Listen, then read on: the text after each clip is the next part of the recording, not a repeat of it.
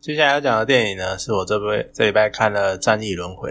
那《战役轮回》它是之前的《逃出绝命镇》跟我们的团队编剧跟导演做出来的新的电影。那看过呃《逃出绝命镇》跟我们的话，其实我还没看过我们，但是我看过《逃出绝命镇》，你就可以知道导演的风格就是。他想为为人为黑人发声，然后讲一些黑人受迫害，或者是有一点点阴谋论，是在讲说，其实美国现在还是有潜在的白人至上主义者啊，然后他们把就是会把黑人圈养起来啊，然后会做一些特别的、特别歧种族歧视的事情，就对了。我没看过我们啊，至少。跑出绝命镇跟战役轮回给我的感觉是这样。那战役轮回呢，是一部我非常不建议你们会先去看预告的电影。说是这样讲，可是你可能在网络上已经看过了。那也有人是看到预告才知道这部片，或者甚至于是你去看看其他电影，前面就会有预告，就会给你看。而且人也是很奇妙。我现在跟你说不要看，你就越会想看。哎，这预告到底在讲什么？就跟叫你抵制某某电影啊，你越想去看的意思。为你越想去看，为什么要抵制一样？而且我接下来新的会爆雷，所以其实好像也没什么差别。好，那为什么会说看预告不要先看预告呢？是因为我先看过预告了，然后去看电影的时候，我又看过，我之前看过现在一部很红的影集叫《西方极乐园》，我只有看前两季啊，第三季我一直还没追，我知道他演完了，但是还没空追，太多了。在看完。我知道有《西方极乐园》的那个背景，然后在看完预告的时候，我的直觉就是预告片中的南北战争的一个那种呃美国早南南南北战争时期的场景跟现代场景，它做一个穿插。我那时候第一个直觉就是它是在同一个时代，我不知道为什么我会有那种感觉，但是我就是觉得他们就是在同一个时代。这个感觉在我看了开始看电影的前半小时。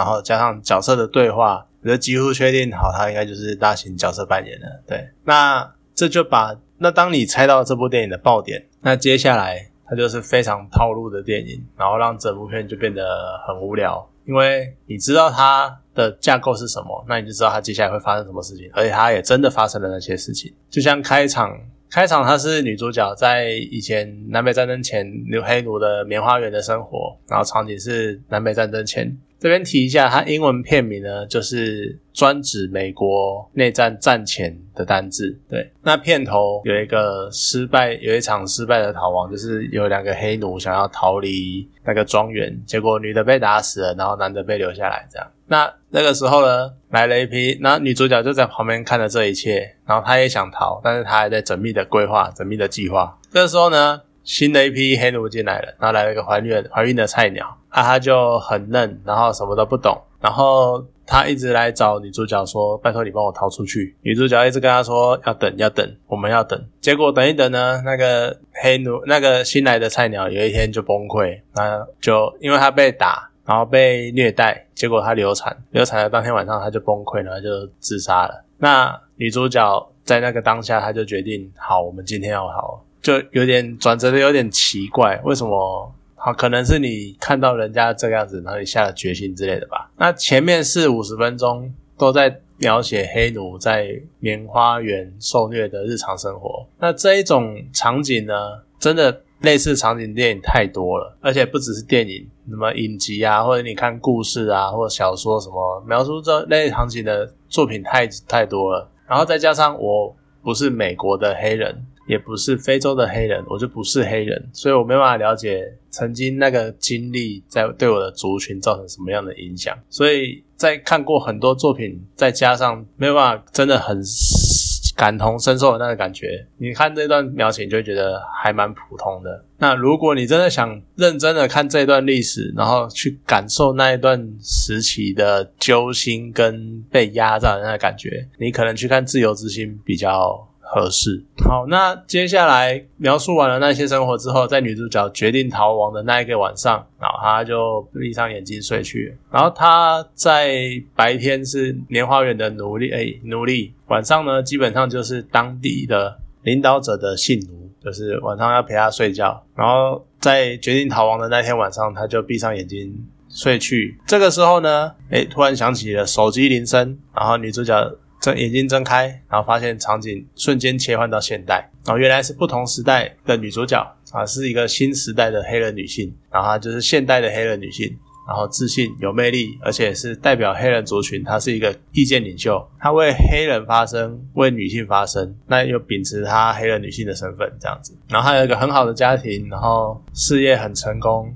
然后接下来呢，她去参加了一次研讨会，在研讨会的过程中呢，她从就是进进驻饭店，然后服务人员的诡异的态度，然后再加上路上又曾经有那个骚扰电话，那。周围就弥漫了一种不太寻常的敌意，可是他又跟两个朋友，然后他在这种环境之下，他要跟两个朋友去聚餐。那一个是一个好朋友是黑人，另外一个好朋友是白人，然后他们三个人一起去聚餐。